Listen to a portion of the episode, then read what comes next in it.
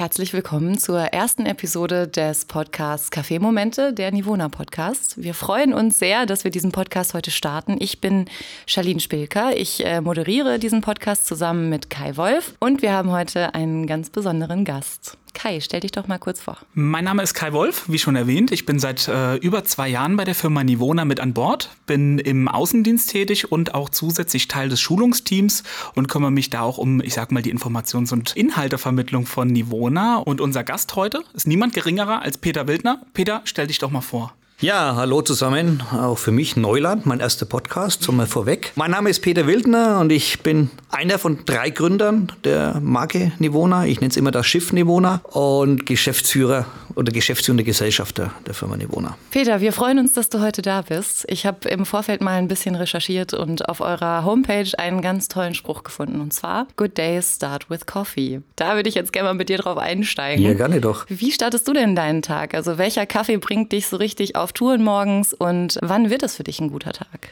Also zum Thema Kaffee trinken habe ich auch so gerade ein Ritual. Also mhm. meinen ersten Kaffee, und das ist immer ein Espresso, trinke ich immer hier im Büro. Also gar nicht zu Hause beim Frühstück, sondern da trinke ich Tee. Ah, ja. auch spannend. Ja. Und aber sozusagen den ersten Espresso, das ist ein Ritual, Tasche ablegen, zum Beispiel bei uns in die Oase der Erholung gehen, was bei vielen Firmen die Kantine ist. Bei uns ist es die Oase der Erholung, das ist ein bisschen wieder Nivona, bei uns ist es ein bisschen vieles anders. Wie stelle ich mir die Oase der Erholung vor? Ja, ist einfach gemütlicher Aufenthaltsraum, ja, wo alle die Möglichkeit haben, wirklich Kaffee sich zu beziehen und auch einfach sich ein bisschen relaxen. Also keinen klassischen Kantinencharakter, sondern man soll sich einfach, wie es der Name sagt, wohlfühlen. Und das ist sozusagen mein erster, bevor der PC oder der Laptop hochgefahren wird, geht man hin zu seiner leckeren Maschine, stellt seinen Espresso ein und genießt. Peter, was bedeutet denn Kaffee generell für dich? Gibt es da besondere Emotionen vielleicht? Gut, das bin ich, denke ich, geprägt durch meine Kindheit und, durch meine Jugend, weil meine Eltern, wir hatten immer das gleiche Ritual. Wir sind Pfingsten immer nach Umbrien gefahren in den Urlaub und im Sommer immer nach Südhol und Espresso Piazza Navona denken natürlich immer viele, verbindet man automatisch mit Espresso. Und von daher, ich bin nicht der klassische Kaffeetrinker von Cappuccino oder einen langen Kaffee, sondern ich bin zu 95 Prozent trinke ich dann immer den reinrassigen Espresso. Und auch pur, ohne alles. Also die schwarze Droge pur. Da kommst du dann aber auch so richtig raus, ne? Ja. Sehr schön.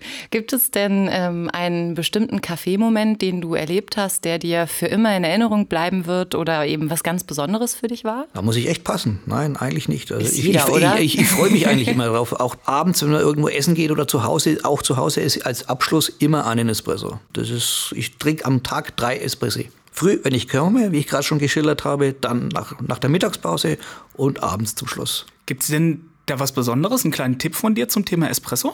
Oh, eigentlich nicht. Ich sage ja, durch die Vielfältigkeit ah, der Kaffeebohnen, der, der Einstellmöglichkeiten, die diese Maschinen haben, sollte jeder für sich erst einmal sein eigener Barista werden und für sich das Beste finden. Von daher, ich habe gestern auch gelernt von so einem Kaffeeröster, dass er noch hier zum Schluss einen Krabber mit zuschüttet. Nochmal für, für die extra Portion Bauer. ja, das werde ich mal probieren. Aber von daher finde ich, sollte es jeder individualisiert. Auch Kaffee ist ja ein vielfältiges Thema. Das ist ja das Faszinierende. Das ist ja ähnlich wie beim Wein. Es gibt unendlich viel Weinsorten und es gibt unendlich viel Kaffeesorten. Anbaugebiete unterschiedlichst. Wissenschaft für sich. Jetzt hast du eben schon äh, verraten, dass du am Tag drei Espressi trinkst. Ist das alles? Ich meine, du bist Chef oder einer der Chefs von Nivona. Da hast du ja täglich immer mit Kaffee zu tun. Wie viel trinkt man denn so als Chef eines Kaffeeherstellers? Kaffeeautomatenhersteller. Drei Espressi am Tag. Das ist es. Ehrlich, wirklich. Aber. Ja, das ist, das ist mein Kaffeekonsum. Okay, gut. Ja. ja, gut, gut. Das kann ja auch reichen. Ja. Ne? Also, also ab und zu sind es vielleicht vier oder fünf, aber sonst keine so keine weiteren. Kommt auf den Tag an. Ne? Ja, ja, genau. Super. Was mich besonders interessieren würde, und ich glaube viele unserer Zuhörer auch, und zwar, äh, wie bist du eigentlich auf die Idee gekommen oder wie seid ihr auf die Idee gekommen, äh, die Firma Nivona eigentlich zu gründen? Was steckt denn da dahinter? Was gab denn da für einen Antrieb zu sagen, wir machen jetzt eine Firma für Kaffeevollautomaten? Was war der Antrieb? Also wir waren ja drei Gründer, haben der Hans-Peter Ermann, der Thomas Mayer und, und ich. Und wir hatten eine, sagen wir, gemeinsame Vergangenheit. Wir waren in Summe 58 Jahre sozusagen bei Firma AEG Electrolux Keine Angst, ich bin noch nicht so alt. Aber allein von diesen 58 Jahren waren über 38 Jahre der Hans-Peter Ermann bei, bei AEG tätig, AEG-Electrolux. Und der Thomas und ich, wir waren so Produktmanager für Kleingeräte, unter anderem auch Espresso-Vollautomaten. Und wer vielleicht noch die Historie kennt, AEG wurde irgendwann übernommen von Electrolux und wurde immer größer, größer, größer, war halt ein großer Konzern. Und irgendwie hat uns diese Struktur ja nicht so behagt und nicht so gefallen. Und irgendwie hatten wir dann die Idee, Mensch, lass uns doch was Eigenes machen. Hatten aber, vielleicht war die Not noch nicht groß genug oder noch nicht für genügend sag mal, Power für diesen Schritt oder so viel Courage. Und dann sind Thomas Mayer und ich, weiß ich noch, 2001 weg von ALG Electrolux, haben was ganz anderes gemacht. Wir wollten nichts mehr zu tun haben mit irgendwelchen Geräten, die einen Stecker haben. Oh. Ja, das war dann so. Aber irgendwann hat uns trotz, wir haben uns immer wieder regelmäßig getroffen und waren dann in den neuen Jobs auch nicht so richtig glücklich. Und irgendwann haben wir gesagt, jetzt ist es soweit. Lass uns doch mal ein Konzept erarbeiten. Und so ist dann letztendlich Nivona entstanden. Und ich weiß noch, ich war dann ein, mit dem Thomas Mayer ein komplettes Wochenende auf der Seiseralm in der Berghütte und dann haben wir so viel niedergeschrieben, wie das dann so, wie wir uns das vorstellen könnten. Wahrscheinlich mit viel Kaffee-Intus. Definitiv. Über welches Jahr reden wir da? Also in welchem Jahr habt ihr euch ähm, das überlegt mit der Gründung? 2004. Das war so im Sommer 2004 mhm. haben wir uns das überlegt und haben die GmbH gegründet, wurde dann am 5. Januar 2005. War der Neujahrsvorsatz, ne? Ja, genau. Super. Mir ist da eine Geschichte zu Ohren gekommen, äh, zu einem ganz besonderen Werbeplakat aus der allerersten Zeit. ähm, nun war das Marketing ja damals noch ein bisschen anders. Inwiefern würdest du denn sagen, ich glaube, du weißt, worauf ich anspiele, ja, ja. oder?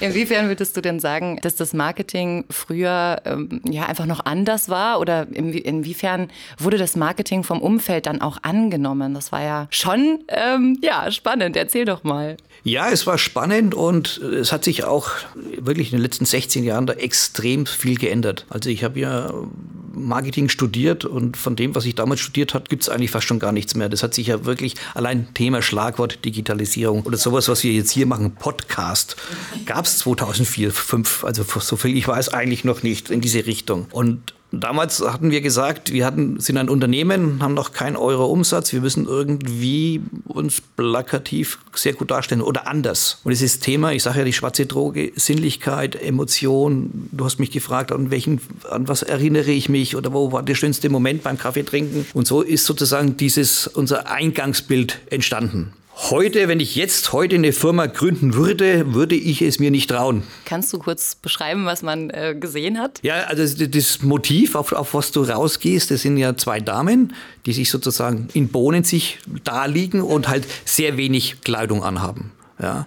Und ist aber den Leuten gar nicht, ganz am Anfang, wie uns das vorgestellt wurde damals von der Agentur, dachte ich, es ist Männlein, Weiblein, aber es waren zwei Damen. Das habe ich wirklich später festgestellt. aber es war trotzdem sehr emotional und es wurde uns eigentlich nie kritisiert. Doch, einmal. Einmal hatte eine Dame angerufen. Wir hatten ja am Anfang, wir waren ja zu dritt, musst du dir vorstellen. Wir machten ja alles, ja, Logistik und auch Servicetelefon.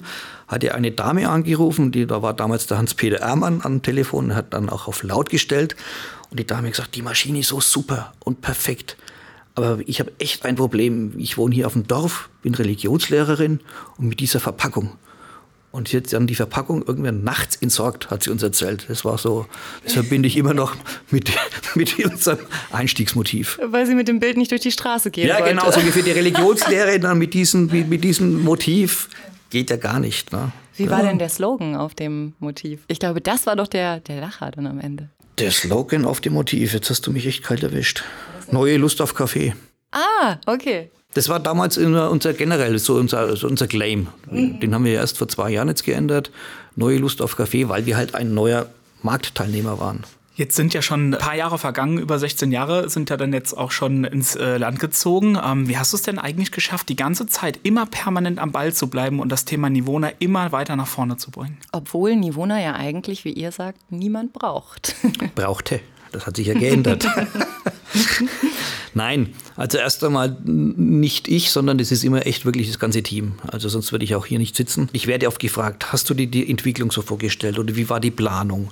Und da sage ich immer, wir haben eigentlich immer von Jahr zu Jahr geplant. Also auch nicht über, übermäßig, wir wollen hier die Nummer eins werden im Fachhandel oder, oder, oder, oder, sondern wir wollen einfach eine Alternative für die Fachhändler anbieten im Segment Espresso-Vollautomaten.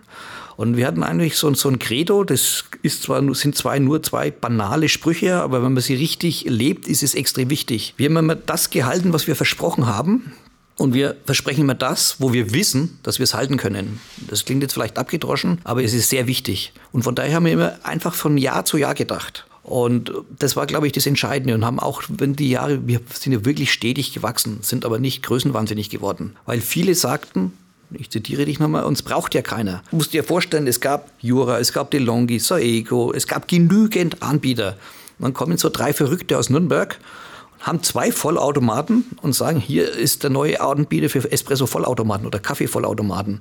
Also viele haben auch gesagt, ihr seid wirklich verrückt. Es braucht kein Mensch. Euch braucht kein Mensch. Und wir hm, abwarten. Ja, und so ist es dann entstanden, dass wir wirklich bodenständig geblieben sind. Und dann der erste Messeauftritt werde ich nie vergessen, was, was waren sechs Quadratmeter. Ja, wir hatten da so ein, so Handkarren dabei. Neben uns war ein, ein, Wettbewerber mit 50, 60 Quadratmeter und ich sagte damals zum Thomas, oh Gott, was machen wir hier? Ja? Wir hatten unseren Messestand, kann ich Ihnen mal Bilder zeigen, die waren aus Kartons, dann war eine, ein Blech, noch ein Karton, noch mal ein Blech und da oben standen dann die Maschinen zum Vorführen weil ich auch nie vergessen, dann kam der Messebauer von dem besagten Wettbewerber, ob er unseren Stand fotografieren darf. Da sage ich, ja, warum ist der jetzt so Banane oder ist der hier? Sagt er, nee, aber er findet es echt faszinierend, dass man aus wenig Material einen Messestand machen kann. Und so sind wir halt sukzessive dann immer wiederum gewachsen. Ihr wolltet gar nicht ins Sortiment der Großmärkte, sondern direkt zum Händler. Wie kam es denn zu der Entscheidung, dass ihr da, da bleibt ja sicherlich auch viel liegen. Also es ist ja wahrscheinlich auch ein Umsatz, den man machen könnte. Ja, also definitiv. Also Unternehmensberater würden bestimmt jetzt sagen, ihr seid verrückt, ihr lasst 85 Prozent im Inland außen vor. Jetzt muss man sich damals nochmal zurückbeamen, 2004, 2005. Viele, denke ich, können sich noch erinnern an Geiz ist geil und diese ganzen großen Werbekampagnen. Und da hätten, wenn wir da mitgespielt gespielt hätten, würden wir jetzt heute diesen Podcast nicht führen. Und damals hatten wir halt festgestellt, durch die Erfahrung auch natürlich bei AEG, dass der Fachhändler schon, wenn man den Fachhändler richtig bedient, auch genügend Potenzial hat, eine Marke zu etablieren. Und dann haben wir gesagt, wir hatten keine technische Innovation, die es jetzt nur bei Nivona gegeben hätte, sondern waren gute Maschinen, gute Preis-Leistung. Und dann haben wir gesagt, durch was können wir uns unterscheiden, indem wir wirklich Nivona nur im Elektrofachhandel, Einzelhandel anbieten. Sozusagen unser Ansprechpartner war am Anfang immer der Fachhändler. Uns sagte mal ein Händler zum Kollegen Meier, Herr Meier, mir ist es egal, was auf der Maschine steht. Ich, Händler Meier oder Händler Müller oder Huber, ich bin die Marke. Weil die Kunden kommen zu mir, weil sie dort die Erfahrung bekommen. Ansonsten können sie online kaufen oder in der Großfläche. Und von daher war das bei uns immer ganz klar, unsere Konzeption ist auf den Fachhandel ausgerichtet. Und ich denke, ganz am Anfang waren natürlich viele skeptisch, die sagten, das haben schon andere auch propagiert und sind so gestartet und sind halt dann doch ein bisschen den Größenwahn verfallen und haben, nachdem sie dann größer wurden und größer wurden und sagen, ah, wie du vorhin sagtest, da gibt es ja noch die Großfläche, da gibt es ja noch alles Mögliche, da kann ich noch viel mehr Stückzahl, viel mehr Umsatz machen. Haben wir nicht gemacht. Bewusst weil Umsatz allein ist das nicht und in der Nische, die wir, wo wir uns befinden, ist es angenehm. Du kannst in der Nische schnell agieren. Und wie gesagt, wir sind zu dritt gestartet und sind jetzt auch schon 63 Leute. Kolleginnen und Kollegen. Jetzt gab es ja auch immer wieder Neuentwicklungen in äh, den ganzen letzten Jahren und dann auch äh, jetzt auch äh, zumal in der letzten Zeit immer mehr Innovationen, die ja dann auch irgendwo bei uns Einzug gehalten haben. Kannst du vielleicht einen Meilenstein irgendwo äh, definieren, wo du sagst, das ist was, wo wir unsere Maschinen aufs nächste Level gebracht haben? Der Meilenstein, auf den du anzielst, das war 2010. Das war eine Maschine, das war die Achterbaureihe, die 830 und die 831, mit der sind wir erwachsen geworden, habe ich immer gesagt. Da sind wir raus aus dem Sandkasten. Ja, und dann hatten wir äh, ein extrem einfachstes Bedienkonzept, wo wirklich fast jeder bedienen konnte, ohne dass er nur einen Blick in die Bedienungsanleitung werfen musste. Und was halt extrem wichtig war, ein extrem einfaches Reinigungssystem. Weil für viele war am Anfang, ja, ich würde ja gerne Vollautomaten nehmen, aber das mit dem Kaffee und dann reinigen und war, war, war. Und sage ich, kein Problem. Wir haben dann oft wirklich begonnen, die Maschine zu präsentieren, indem wir mit dem Reinigungsprogramm begonnen haben. Ja. Du musstest einfach, einfach nur den Schlauch einmal ins Tropfblech stecken, einmal an die Maschine und Knopf drücken. Und das war, wenn es durch einen Voreffekt haben viele gesagt, boah, ist das einfach. Und das war wirklich ein Meilenstein, wo wir ab 2010 dann auch richtig wahrgenommen wurde vom Wettbewerb. Muss man nicht unbedingt, aber wir wurden sozusagen zum Ritter geschlagen und seitdem hat man uns wirklich auch, glaube ich, ernst genommen und wahrgenommen als Wettbewerber. Wart ihr zu der Zeit auch Vorreiter in dieser Technologie? Also wart ihr die Ersten, die es so einfach gemacht haben, die Kaffeeautomaten zu reinigen? Da waren wir mit, ja, einer der Ersten, die es wirklich so einfach äh, gemacht haben. Und bei uns war immer extrem der Schwerpunkt auf die Bedienbarkeit. Solche Maschinen müssen einfach bedient werden. Also es gibt Maschinen ohne, also mich persönlich machen Maschinen, egal ob aus welcher Produktgruppe, wo ich viele Knöpfe sehe, machen mich nervös. Die heißen für mich, oh, kompliziert zu bedienen, ich muss mindestens die Bedienungsanleitung lesen. Und solche Maschinen sollten einfach intuitiv zu bedienen sein. Und da legen wir immer sehr, sehr viel Wert darauf. Aus allen Nivona-Modellen, die jemals rausgebracht wurden, was ist dein Lieblingsmodell, wenn du jetzt eine aussuchen müsstest? Das ist natürlich mit den Meilenstein verbunden. Das ist die Achterbauerei, weil da hängt wirklich, wo ich sage, das war der richtig, richtig erste, richtig geile Erfolg. Ja, und wir dadurch wirklich bekannt wurden und uns wirklich den Drive gegeben haben. Von daher ist die Achter Bauerei sozusagen meine Lieblingsbauerei. Macht die Achterbauerei also auch den besten Espresso? Uh. Eine gute Frage. Wobei wir auch hier wirklich eine Devise haben, mit Spaß beiseite, egal was jetzt der Kunde ausgibt, welches Budget er hat. Wenn er eine Maschine kauft, wo ein Bewohner draufsteht, bekommt er einen guten Kaffee. Das ist uns wichtig. Es gibt halt einen unterschiedlichen Bedienkomfort von den Baureihen, aber egal, ob das jetzt das Einstiegsmodell ist oder das Topmodell, was in der Tasse ist, ist ja dann entscheidend und das ist überall gut. Auch bei der Achter natürlich. Jetzt sind wir ja, wie du schon sagtest, einige Kollegen. Und was mich äh, speziell aber noch interessieren würde, was ist denn äh, das heutige Thema, was dich immer noch am Kaffee fasziniert?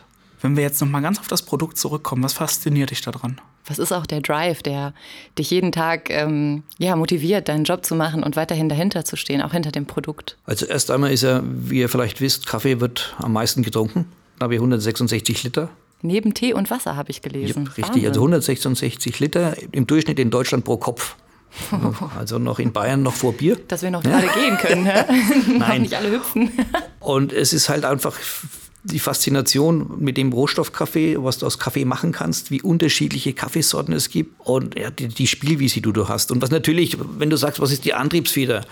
hätte ich nie vor 20 Jahren gedacht, dass ich mal ein eigenes Unternehmen haben werde mit, mit Kolleginnen und Kollegen. Ja. Und das ist einfach schon spannend, wenn du dann so eine Entwicklung siehst. Also wenn du siehst, wir haben begonnen in einem kleinen Zimmer mit 10 Quadratmeter. Ja unser, unser Service war am Anfang, den haben wir noch gemacht, die ersten sozusagen Hotline-Fälle, da war ich gerade unterwegs zu Händlern, habe ich auf der Autobahn mit, mit, dem Handy erledigt ja, und ab, abgewickelt.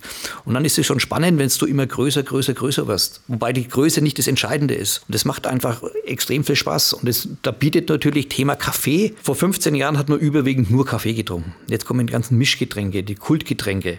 Und das ist ja natürlich, wo du auch mitgehen musst und wie, wo du dir sagen oder fragen kannst oder solltest, wie kannst du das auch wieder für dich adaptieren, für die Marke Nivona, für die Maschine, für die Geräte. Und natürlich, es wird am meisten getrunken. Wann war denn für euch damals der Moment da, wo ihr gemerkt habt, das läuft jetzt?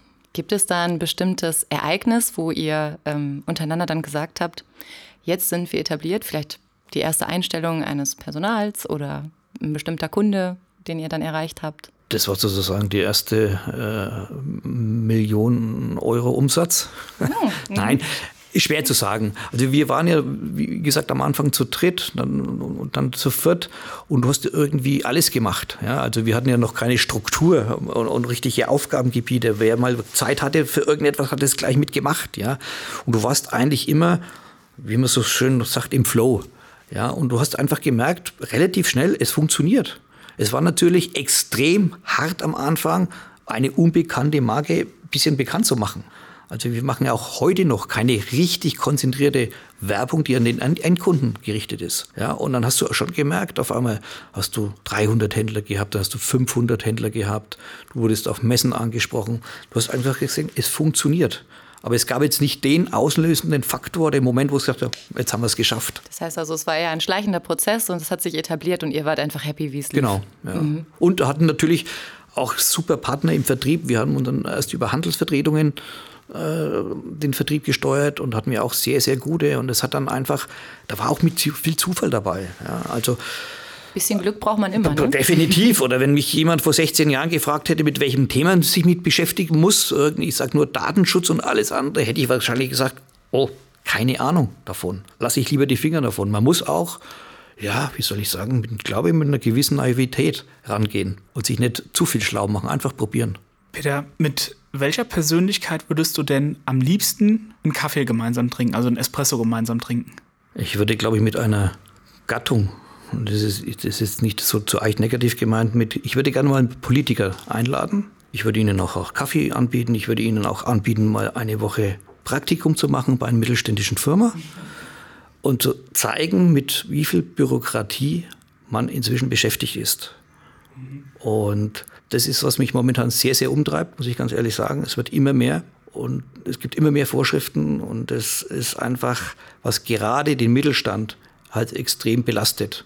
Und da würde ich, egal von welcher Couleur die Politikerin oder der Politiker ist, würde ich gerne einladen und mal zu zeigen, was es bedeutet, wenn man irgendwo was entscheidet, wo du oft des, den Eindruck hast, es wird am grünen Tisch entschieden oder ich will jetzt nicht sagen aus der Bierlaune, aber die Auswirkungen, die sind halt bei uns spürbar. Und das ist dann schon oft echt zäh, wo ich dann oft schon sage, oh, das fällt dann schon schwer zu sagen, komm, wir machen weiter. Nein, Spaß beiseite, aber ich das weiß jeder. Aber die würde ich mal gerne einladen, wirklich zum Kaffee, Espresso, Cappuccino und zu zeigen, was man mit was man alles zu kämpfen hat im Alltag. Und die mal richtig mit auf den Weg zu nehmen. Ja, ne? einfach mal. Alltag bei der Firma Nibona. Genau.